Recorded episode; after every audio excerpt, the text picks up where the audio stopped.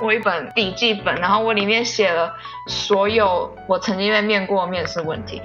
在这些问题下面写了至少每个都有两个以上案例，因为我会根据不同的公司类型来选不同的案例回答。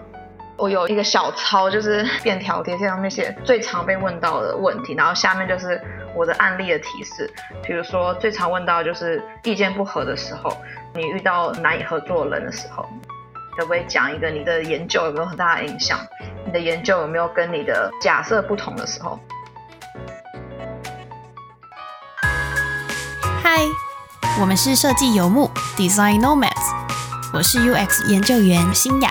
我是设计师 Jasmine，我们将邀请 UX 工作者分享他们留学、工作、创业、生活的故事，也会把世界各地的设计大小事龙爆好利哉，跟我们一起接受设计新知吧。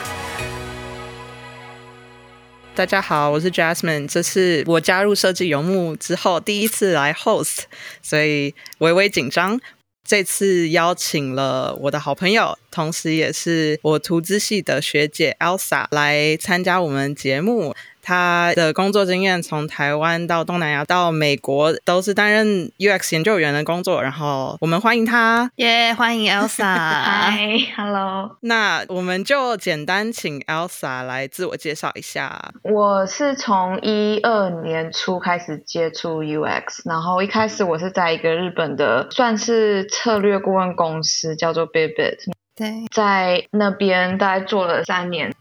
过程中有在日本、中国还有台湾，一开始做的比较是就是设计啊，跟策略跟研究都有。那后来我换去新加坡一阵子，接着又去了西雅图，在那边加入微软，然后还有 Uber。大概一年前搬到旧金山去了 Facebook，那现在在一个。美国本土的食物寄送公司叫 DoorDash，我在那边 lead 它的其中一个部分的研究团队。嗯，之前跟一些朋友有写一个部落格叫做 Conversion Lab。对，相信很多人也都应该是因为 Conversion Lab 认识你。Elsa 也写过很多不同文章，散布在各处，大家可以自行去挖掘。没错，没错。对我们非常期待问到 Elsa 很多关于研究员的问题。所以呢，我们就想先聊聊看面试的问题。因为其实我跟 Elsa 认识蛮久了嘛，然后常常听到他跟我分享面试经验。因为像他刚才提到了，他来美国之后就有从 Microsoft 到 Uber，然后还有 Facebook，所以其实他的面试经验非常非常丰富。然后他自己本身也是在 Springboard 担任 mentor，然后回去教大家面试方法、面试技巧，然后同时也固定有在帮公司面试新人嘛，所以想要特别请教一下。就是面试有没有什么撇步之类的？所以第一个问题的话，想要问说，研究员面试有哪几个阶段，然后是怎么进行的？以你的经验而言，嗯，我想先稍微讲一下为什么我会一直面。我之前还面了 Google、M B N B、Coinbase。然后还有很多有的没的，因为刚开始工作的时候，有人跟我说，你大概每隔一年就要去面试一下，就确保你的手感。嗯嗯嗯。因为以研究员来说，每次面试你都需要去呈现你过去的作品嘛，你需要很详细的去讲解你过去做的专案。那这种东西如果你不常常整理的话，很容易就忘记。哦。所以对我来说，面试就是一个可以让我。不断的去好好整理一下我，比如说这过去这一年这段时间做的东西的一个机会，即便我可能不一定真正要换工作。嗯嗯嗯。那我现在可以分享的主要就是美国的经验来说，在台湾有可能会不太一样。那基本上美国大公司，尤其是科技公司的研究员面试，通常都有三关。那第一关就是一般的招聘人员，他会要么就是上 LinkedIn 上找有没有适合人，要么就是有自己申请，他就会去。看你的履历，嗯，那他问的问题通常都比较简单，也比较短，嗯，主要就是看你的有没有符合基本的资格。比如说，如果这个职位一定要有三到五年经验，那他可能就会确保这件事。那在美国，因为很多人不是当地人，所以他会确保你有没有签证的需求，那你的需求跟公司可以给的一不一样，就这些基本的而已。嗯，那接下来第二关有两种情况，一种就是你会跟招募真的有在开职缺的那个人叫做 hiring manager，你会跟他聊，嗯，就他就是你未来的老板，那他可能会要你讲一两个你过去工作的例子，然后他会从这些例子看你使用的研究方法跟你做的研究类型是不是符合他要的，嗯。或是第二关有可能就是一个案例解析，比如说像 Facebook 他们最喜欢的第二关就是当场要你选一个你最喜欢的 App，然后问说 OK，比如说你如果你选了 Google 地图，那他就问说，如果 Google 地图想要知道它要怎么样增加更多的用户，你会怎么来设计这个研究？嗯嗯，OK，然后他之后就会不断的根据你的回答来追问，比如说为什么你会觉得这个方研究方法比另外一个好？那他有可能问说，如果你本来有三个月，那现在突然变成一个月，你会怎么调整？哦，就会一直挑战你的想法，这样子。对对，那这个案例也有可能是公司他们真正内部遇到了一些问题，那他可能会稍微修改一下，然后用这个来作为案例来问你。嗯那最后一关通常就是一整天的，美国叫做 onsite，就是一个现场的面试。因为之前的很多都是电话跟视讯，那在现场面试的时候，他通常会这一整天，通常是一个小时的简报展示，去展示你过去最骄傲的两到三个专案，然后嗯会有很多当天会面试你的人来听，然后他们就可能就会问问题之类的。那通常在这时候，他们也会要你先准备几个原因，就说你为什么是加入这间公司。嗯哼，接下来就是大概至少四到六个一对一的面谈。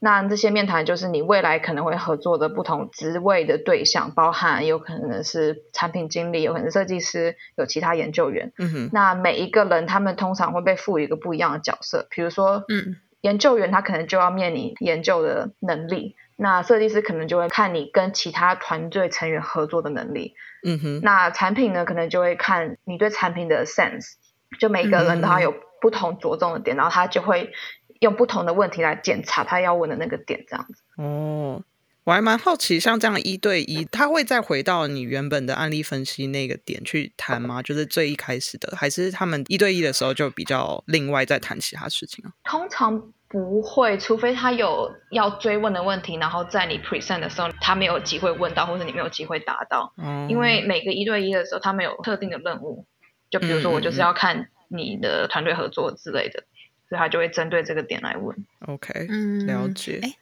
那我这边好奇是，Elsa 刚刚有提到，他会请你挑一个你可能比较熟悉的 App，或是你自己选一个，然后来分享。那通常如果以你而言，你会怎么去准备这个题目？是挑那种很大众的，大家都知道的，还是会挑一些比较符合他们的产业？Facebook 的时候我面了两次，我第一次面的时候我选的 Google Map，因为那是我很喜欢的 App，但我那次 fail。后来我第二次面的时候，我选了一个占卜的 App，哦，就是找！灵媒的 App。哦，没有人用过，没有人知道特殊是什么，是一个非常 niche 的 app。就我我 OK 我觉得跟这没有关系啦，但是嗯嗯，我通常会选我对这个 app 的想法，嗯就是要有在用之外，还要对它有一些想法。因为如果你觉得这 app 就已经很好，或者你想不出来它可以改进的地方，嗯嗯或者是你对它的整个 app 如果没有太多意见的话，通常就不是一个好的选择。嗯但要看状况啊，因为像 Facebook 它是一个比较开放性的。那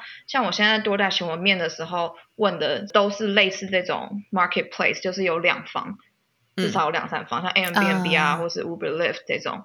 有两方不同用户，比如说司机跟乘客这种，我们给他们选都是这种。所以这种时候，呃，我觉得选一个你比较熟悉的，应该会比较容易一点。这个你会是当下立刻选择吗？还是你会在面试之前就先选择，然后先想好几个重点，你觉得可以去 tackle 的？如果像以 Facebook 的，他就会先跟你讲，他会要你选你喜欢的 app，那我通常就会先准备。可是像我现在都在去面试别人，我们不会先跟他讲，嗯，所以我们就当场丢给他五个 app 叫他选。嗯这时候他可能就只能临场反应。了解，也蛮看临场反应的。对啊，还是要先做功课，就是针对你要面的这间公司，对啊嗯自己还是还是要有所准备啦。应该是说你需要有一个架构，就是你需要有一个尤其是那种 case study 案例分析。设计师也好，如果他丢给你一个设计问题，你通常会需要有个架构，比如说你要先定义问题是什么，然后你就去了解 user，、然后会需要内心有一个这个流程，所以这样会帮助你在慌乱的时候比较容易有迹可循，所以你的答案也不会跳来跳去的。嗯蛮想要听 Elsa 的这个架构会长怎么样。以研究员，不管是我自己面试，或者我们在面试别人，最重要的第一步就是看这人有没有问好的跟对的问题。如果假设这个 case study 是说，OK，PM、说，呃，我们的 user 就是最近回购率下降，然后要怎么办？那好的问题就可能包含说，具体下降了多少，然后我们有没有现有的 data，然后我们有没有一些已经知道的假设，或者我们其他部门，比如说我们的客服部门有没有已经看到一些抱怨，就善用现有的嗯 data，、然后确定这真的是一个问题。但我看到一些不好的回答，就是直接跳进去说，哦，那我就会发一个问卷，然后我想要问的问题就是，我们能不能直接发问卷给用户？就是 直接太快跳入解决方案了。嗯通常第一步就是你要先问问题，然后第二步通常就看说你有没有什么现有可以善用的资料。然后第三步再去想说，那你需要用什么样的是呃研究方法，为什么之类的。了解，你觉得这是 junior 跟 senior 不同研究员的差异吗？然后在面就是 junior or senior 的时候，有没有注重的面向差异？在 junior 的时候，比较 care 就是他执行的能力，比如说他做过什么样的 project，、然后他做的品质啊，他选用的研究方法，就是比较多 hard skill。当然 senior 可能比较多 soft skill，就包含假设你今天被丢给一个很模糊的主题，你是不是能够顺利的执行这个专案这样子？然后你的影响是不是能够超越产品以外？你能不能影响，比如说不同的组织，不是只有你直接合作的组织，你能不能影响整个公司？然后，当今天有你觉得不适合做研究的东西，如果别人叫你做，你是不是有办法可以 push back？就比较多这种软实力方面。软实力方面，这样要怎么问出来啊？就是问他过去的经验吗？这种就是 tell me about the time，这是怎么翻译啊？就就是告诉我一个曾经你发生过啊类似事情的经验这样，经验嗯对嗯，然后你怎么做这样子？，OK，就当然还是会问这些跟执行相关的啦，然后会去就是还是会去看，比如说你有没有用呃你的你的研究方法选择是不是有弹性，还是说你永远就是只用访谈跟问卷？然后哦当你今天有资源限制、时间限制的时候，你是不是有创意去想出一些比较弹性的方法？有创意、有弹性的方法，像是什么？我好好奇。嗯，会会是长怎么样？比如说，如果有人问我这个问题的话，我就会讲一些具体的例子。比如说，我之前在微软要做 card sorting 的研究，但是我们那时候没有钱，也没有类似的工具，然后我就想到，那我们可以用 Trello 来做 card sorting。Trello 本来是一个啊专案管理的工专具嘛，管理，嗯，然后或是我之前在 Uber，我们在一场球赛，然后要反正我们那时候 launch 了一个新的产品，然后是给在看球赛的人，他们看完可以搭回去的。嗯，可是因为很多人他们就嗯可能是外地来的，或是他们喝得很醉，就没有办法好好的招募他们，所以我就印了那个 QR code，就是我把那个招募问卷放在 QR code 里面，然后我把那个 QR code 放在那个车子里面，就增加他们报名的几率。嗯 OK，之类的，反正就是各种啦。我之前有听过很有创意的是，呃，在微软他们要招募在非洲用 Skype 的用户，可是要去非洲做研究蛮贵的，因为需要很多嗯 vendor，、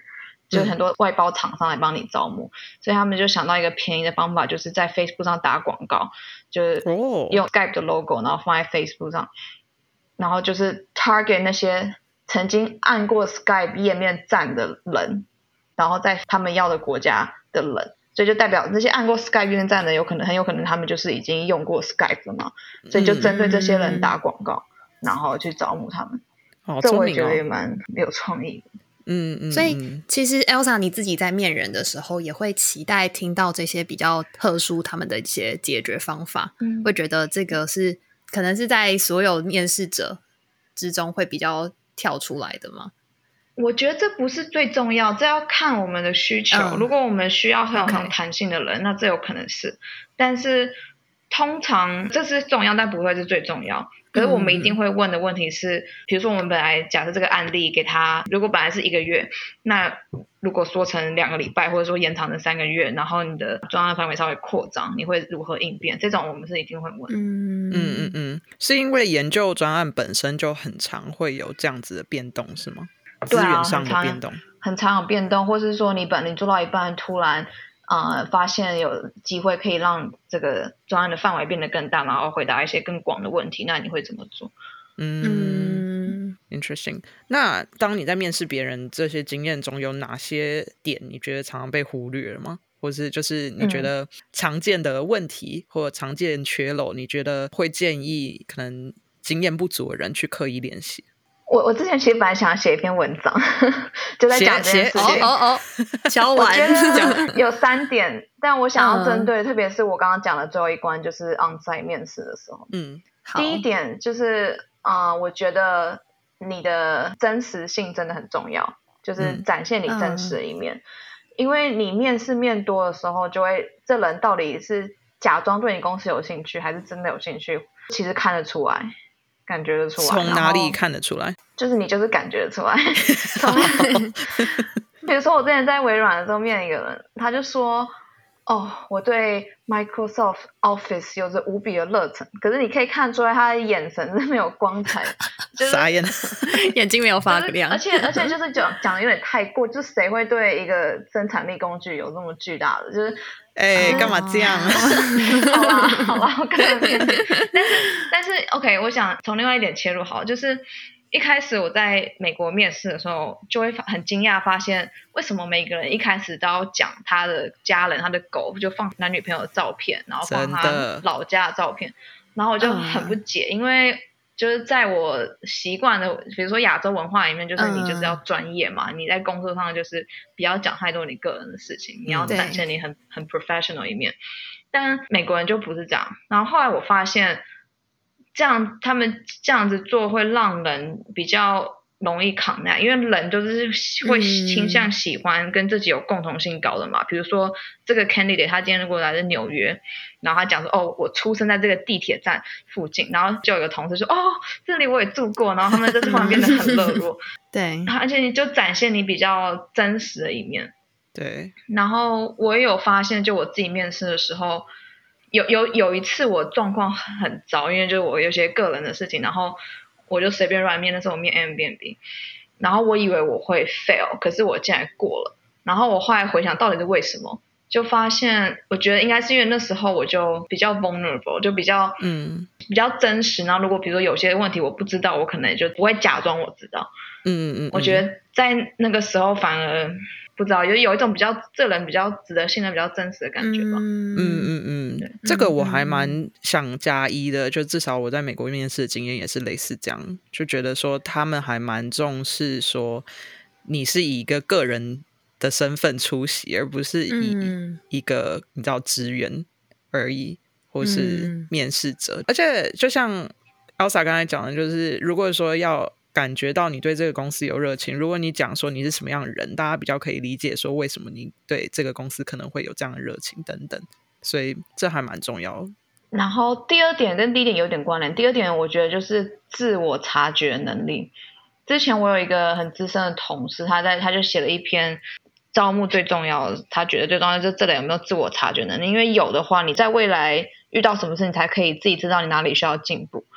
然后你可以自己改善。啊、我可以举个例子，比如说最近面了一个一个 candidate，他在讲他的案例之后，通常大家讲案例就会讲的有多好多好这样子嘛，很成功啊，然后带来什么改善啊。可他最后一页他就加一一张 slide，就说哦哪里还可以改善，或者说呃要注意的就是我有一部分这里还没有做好或什么之类的。然后我们面试完之后，在 debrief 在讨论这个 candidate 的时候，大家就说很喜欢他这样，就觉得他很 reflective，然后很 open 这样。那同时，那时候我们有另外一个 candidate，他就是当有人问到他，你跟你合作的设计师会怎么形容你，他就说他们会说我是最棒的研究员。天哪、然后，然后大家一开始以为他在开玩笑，后来发现他是认真的，然后这就产生了一个 red flag，red flag 中文是这个是不是地地雷看起来就是地雷对对对对嗯红标哦，red flag，红标就是觉得说这个嗯嗯值得讨论，说他到底是对对对，就说这个人还不错，但是他真的呃有足够的谦虚嘛？对，所以这一点我觉得很重要。那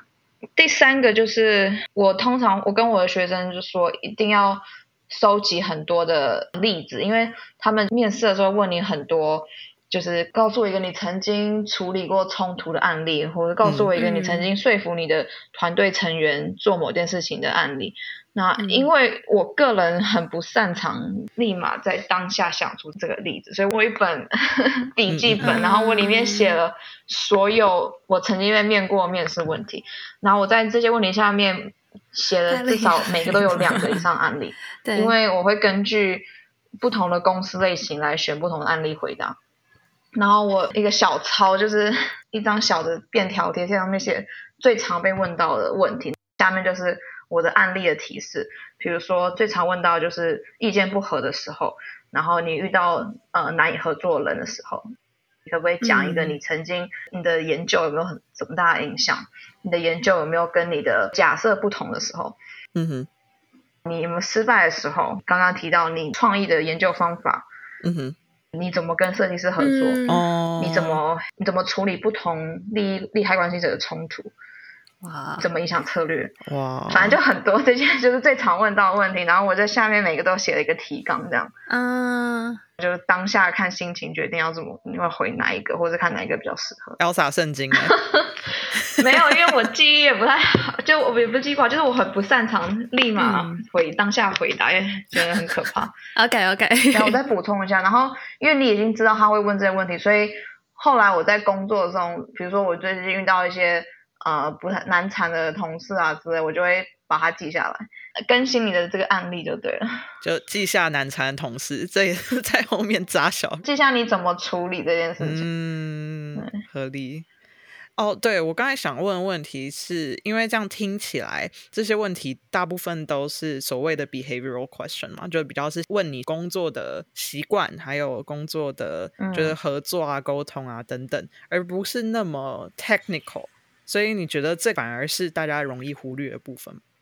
嗯，我觉得不是诶、纯粹只是因为啊我不太擅长记这些例子。嗯但如果你的你不太擅长立刻回答说什么情境下比较适合用哪个研究方法，那你可以自己有一个小就是本本纯粹是看对，纯粹看你的需求。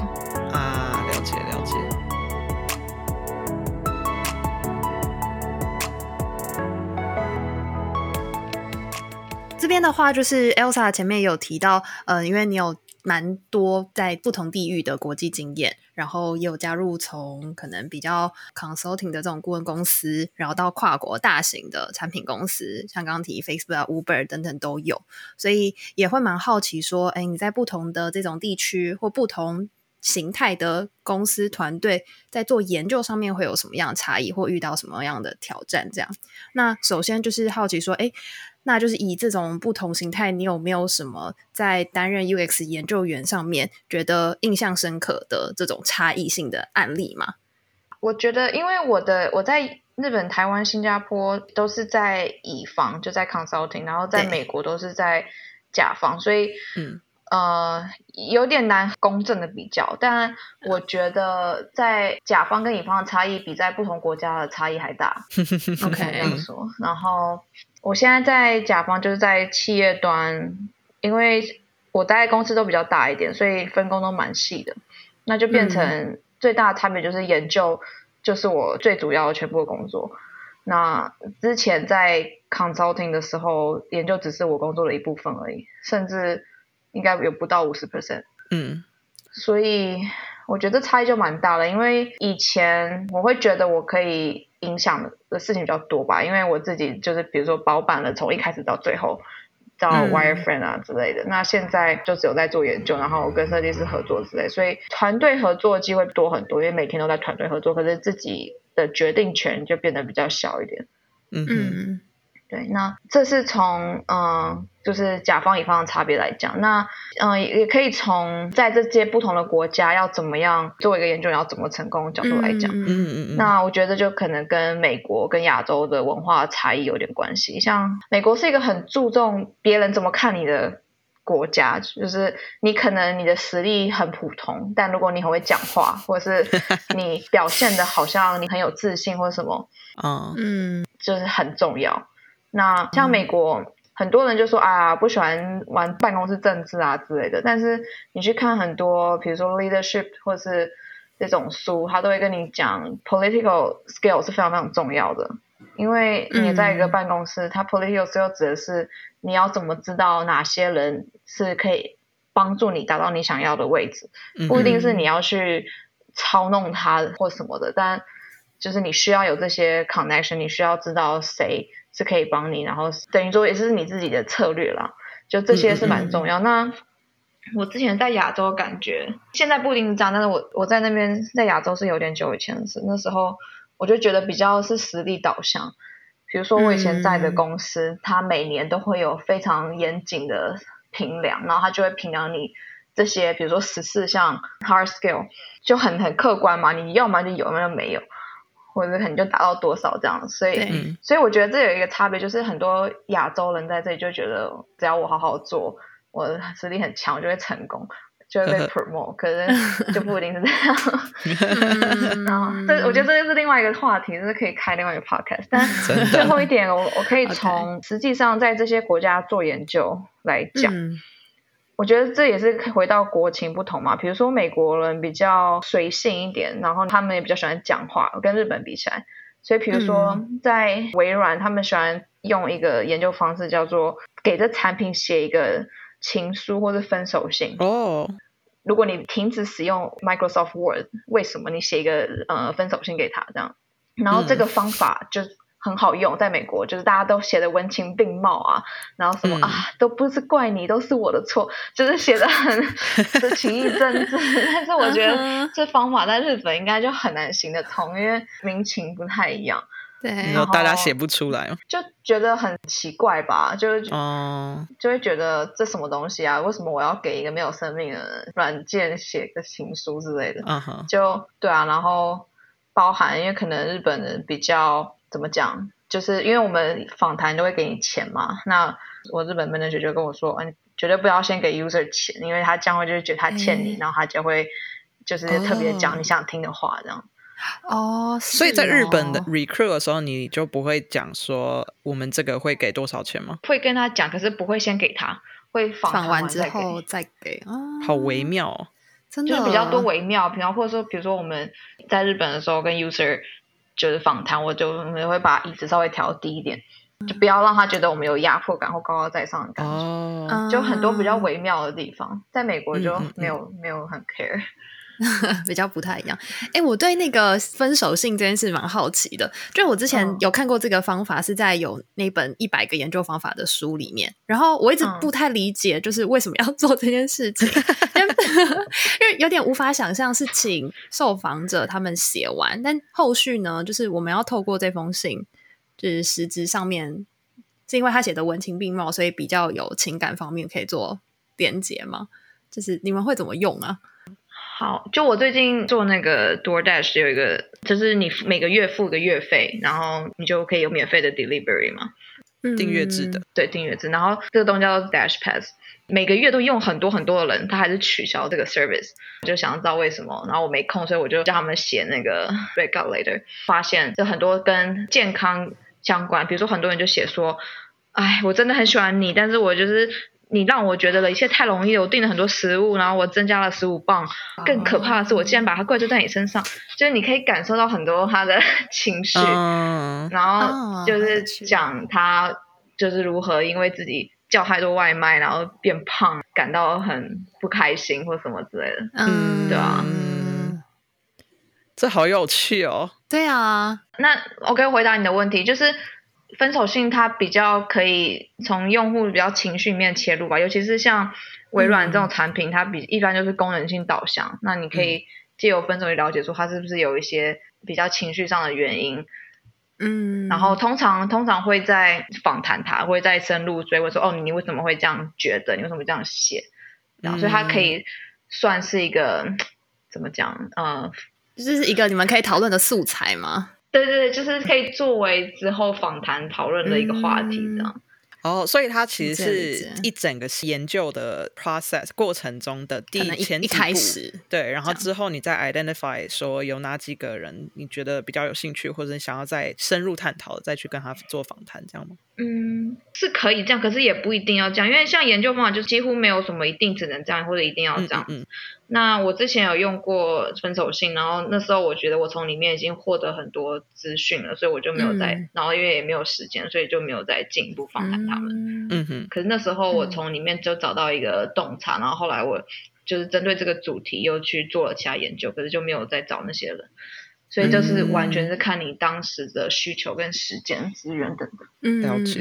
了解了解，哦，蛮有趣的。对啊，对啊，新雅，你在台湾没有听过这样子的方法？没有对啊哎、对啊，没有听过，也不太会用。那台嗯湾会对于就是使用者的感性层面有任何的发掘吗？就只有透过访谈？团队之前有用过文化探诊了，然后那时候就是给他一个 Tourkit 工具包，嗯然后是我同事，因为他们要去欧洲做访谈，所以是先把这一包工具包先寄给受访者，是一个骑脚踏车的案子。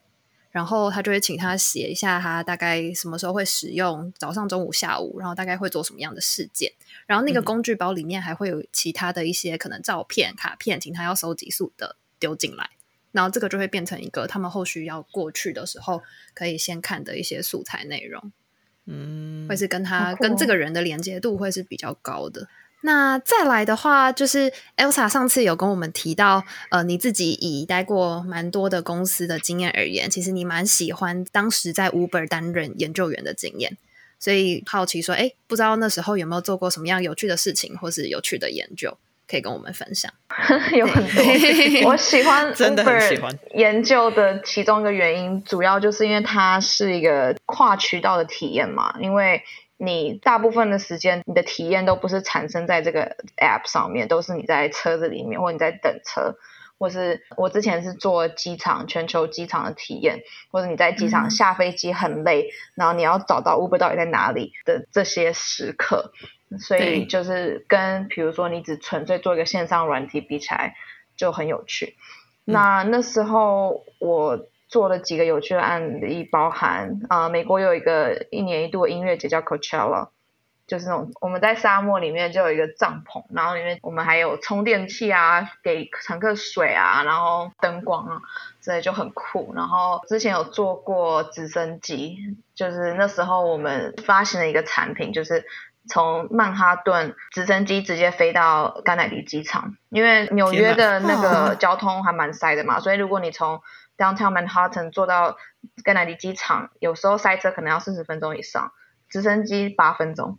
然后那时候还做了一个专案，是叫做 Uber for Work，它就是给比如说一些摊贩啊，或是餐厅，他临时需要副厨师，或者他临时需要人来洗碗，人手不足，你可以在上面叫人。那时候我们是想要哦让司机有更多赚钱的机会。嗯嗯嗯嗯，然后我自己本身负责的机场，就是也有一些有趣的产品，包含比如说我们在加拿大某个机场发行了一个类似很像售票机，但它其实用那个售票机来叫车。那这就是给一些比如说比较年长、不太会使用 App 的乘客，或者说嗯很多国际的旅客，他下飞机之后，他的手机 SIM 卡还没换，所以他不能连接网络。然后就可以直接用这个售票机来叫车。那嗯、呃有趣的就是 Uber 有很多线下的研究方法，包含嗯、嗯我们叫 Ride Along，就是你会跟乘客一起搭车，哦，或者是如果你是做比如说 Uber Eats，你就可能会 eat along，你就跟客户一起等他的食物或者一起吃这样子。嗯然后客户知道吧？应该不是就知道知道这这哦我 OK，知道 OK 对。那不知道的是另外一种叫做 intercept，就拦截。那时候我们做很多拦截，就是在机场拦截刚下飞机的旅客，嗯然后看他们怎么找到 Uber 到底在哪里，然后看他们怎么选择，就是到底是要搭公车呢，搭计程车，还是搭 Uber，还是搭地铁，就是嗯还蛮有趣的。这听起来好像记者哦，就是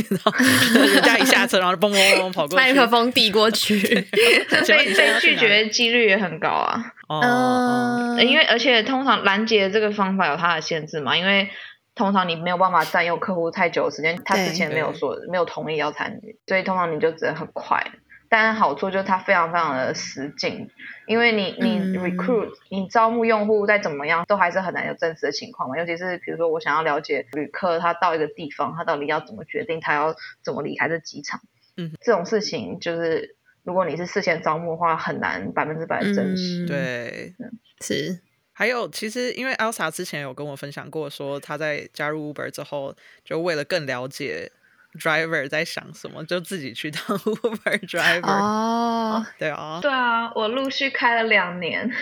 对啊，哦，还开了两两年呢。后来我也成为 Lyft driver，Lyft 是 Uber 到嗯美国的竞争对手。嗯，我没有每天开啦，但就是有时候下班你就会去开一下。那你觉得开的时候的确有更了解吗？真的有，真的有，而且我还会载我同事去开，因为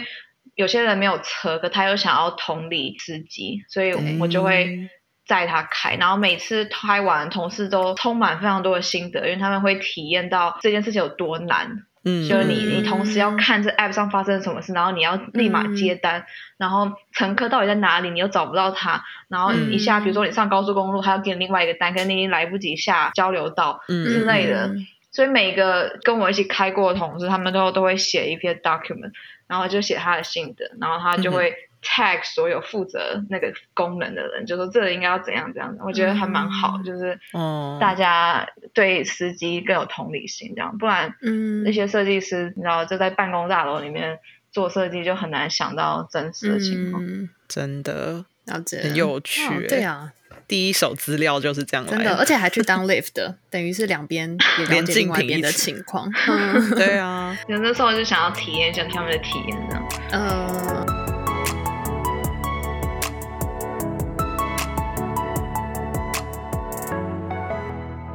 那就是说，因为有看到 Elsa 在 Conversion Lab 里面去年的时候有一篇文章提到，呃，Uber 后来在二零一九九月裁掉了近半数的研究员这件事情。那我就是想说，哎，不知道这个以另外一方面来说，是不是其实多少有反映到一些研究员的存在危机吗？我的猜想是，可能在以现在比较数据为重的状况之下，会不会研究员其实是要面临在公司的这些影响力跟降值可能会降低，或者是他必须要有一些职能转型的状况？那时候裁了很多啦，就是不是只有研究员，然后很多一部分也是跟公司那时候状况有关。但嗯，我觉得整体来说，研究员是至少在美国，我的理解是一直多少都有一种存在危机。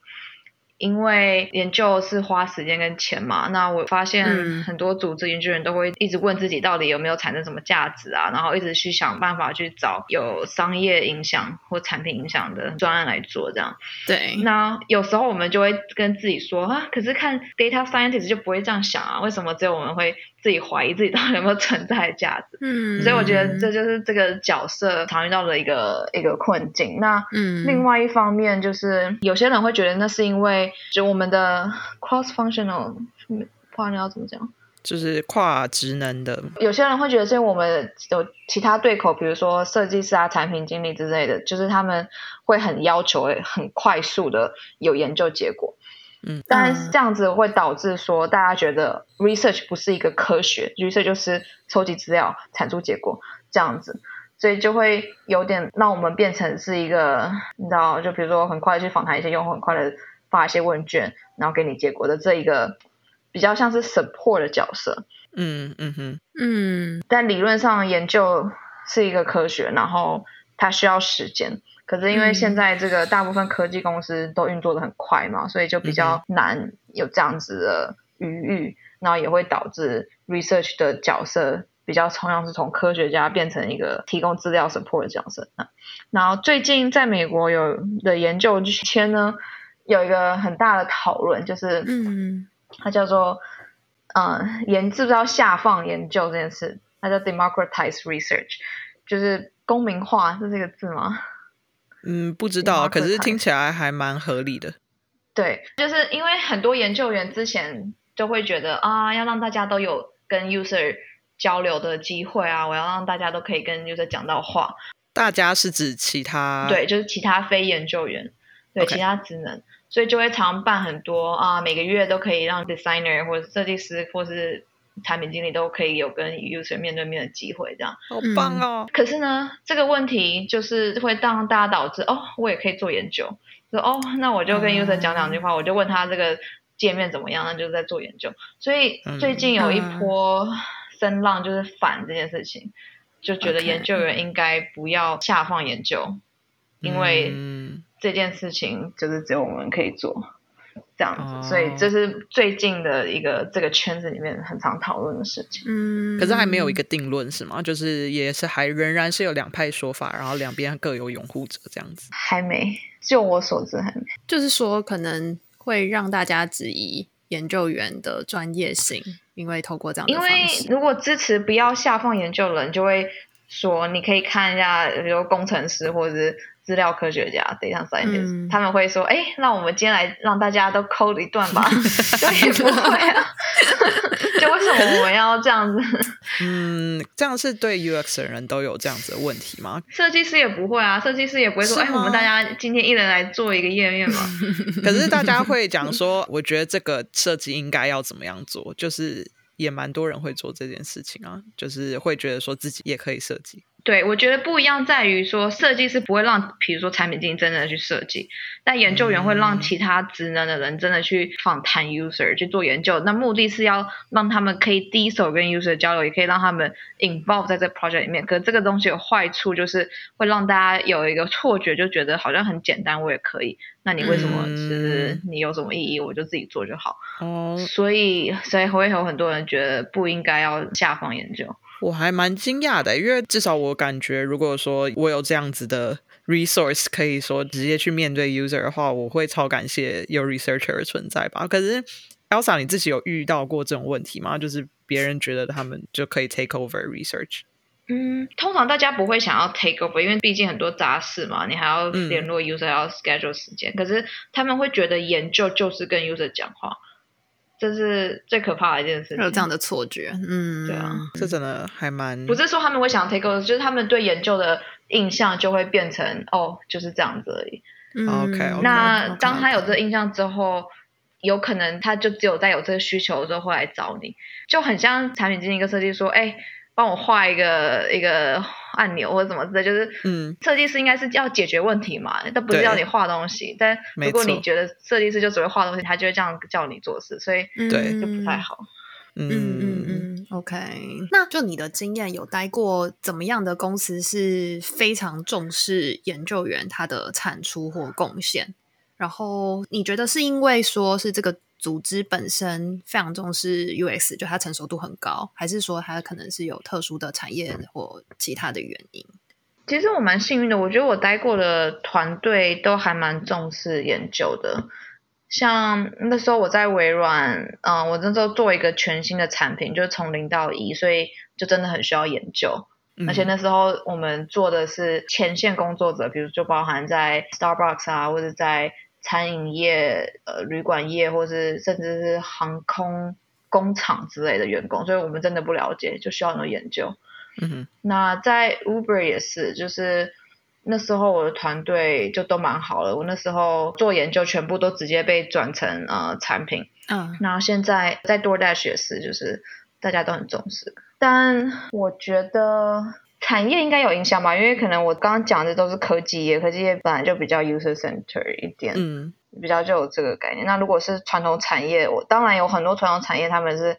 就是想要变得很 user 导向，这也是有。可以问一个延伸的问题，可能也 tie back to 面试的部分，因为我觉得嗯会不会也有一个机会是你在面试过程中就筛掉那些你觉得他们可能对研究并不了解，或是并不太重视研究的嗯公司呢？就是你在面试的时候，对你来说有没有什么 red flag？嗯有啊，通常我就会问他，就是研究员在产品的开发中扮演什么样的角色。嗯，然后如果只是扮演，呃比如说测试这个到底可不可以 work，或者就都已经决定好了才再验证的话，那就完全不行。那嗯同时我也会问研究员跟产品经理跟设计师的 power dynamic，就是他的权力抗衡的状况是什么。哦，如果是嗯都是 PM 主导的话，那也不行。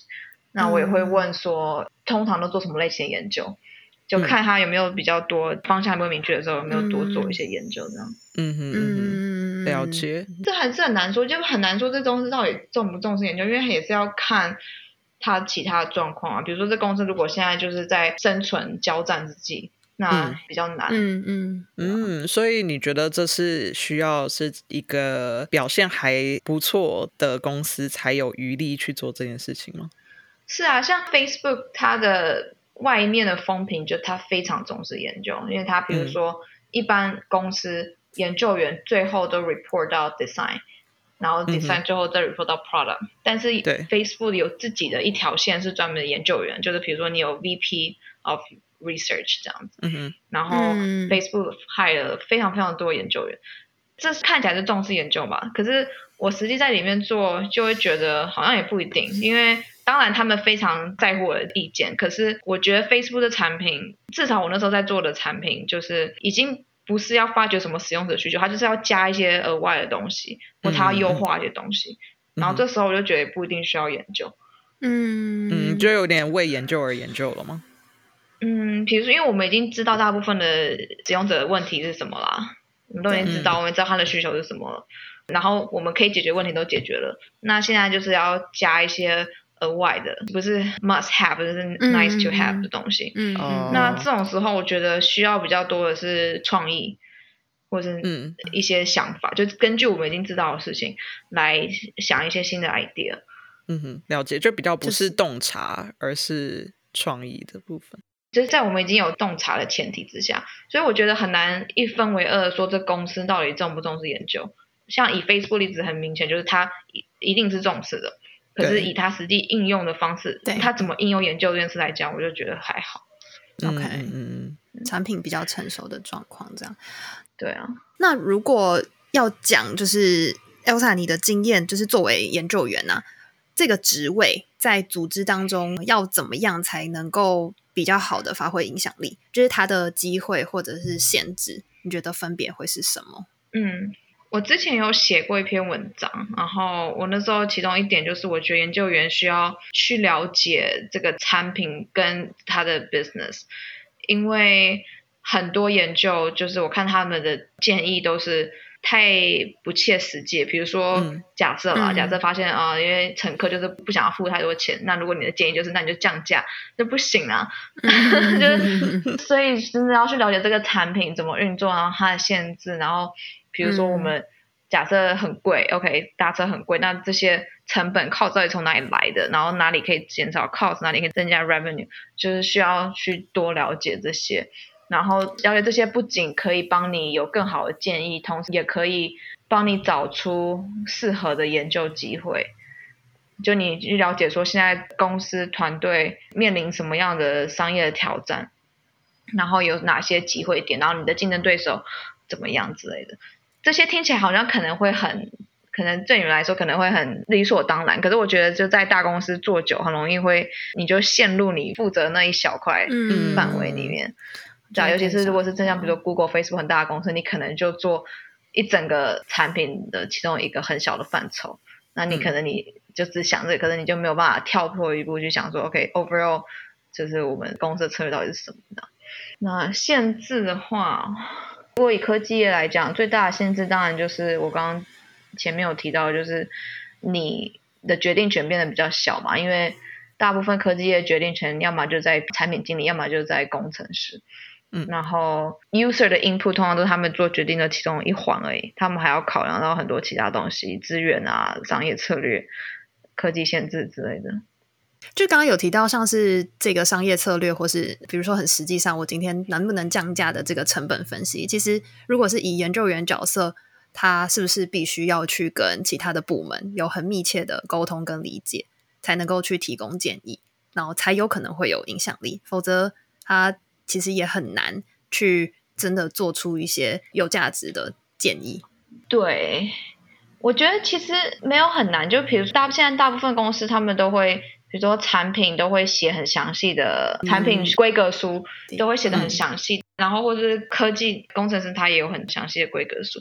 但就是看你有没有去看而已。因为很多人会觉得 啊，这不干我的事，太复杂了，不要看。其实我觉得多看，然后相关的会议就是多认真听，我觉得其实就算是很还蛮好的第一步，这样。嗯。就是多 involve 到各式各样，得到越多资讯越好那种感觉吗？对啊，像我自己也是，有时候比如说就会有一些会议，我就是在听嘛，然后有时候工程师讲太复杂，我就觉得算了，好像不干我的事。但因为我体力不行，就是 我想要多了解一下这产品到底怎么运作的。嗯，哇哦，就是从一开始讲到面试啊，然后再后来讲到世界各地的研究员工作经验谈，就真的是学到很多，所以也很感谢 Elsa 跟我们分享很多很有趣的故事，然后希望大家都有学到这些东西。嗯，有想要多了解，还可以上 Conversion Lab 去看相关的文章。刚刚一直有提到，不要 不要对，我们太久没学了。那就要交完新的文章了。新的文章吧 如果有时间的话，那可以顺便听众会回答一下，想要看什么文章吗？我需要灵感。啊，可以可以啊，可以可以在我们对对 Facebook 的或 Post 的贴文下面都可以有回应，我们就直接 tag Elsa 来看。对 好敲碗可以可以最多的 Elsa 就会是这对样子。对对，那今天就谢谢 Elsa。感谢 Elsa，感谢感谢。Hello，如果喜欢我们今天的节目的话，欢迎到 Apple Podcast 打五星评分或留言给我们。另外，我们最近也上了小额捐款计划，想了解更多计划内容或有意愿透过捐款支持我们的话，也欢迎到设计游牧官网 designnomads.com 查看更多详细说明喽。谢谢你的收听，我们下次见，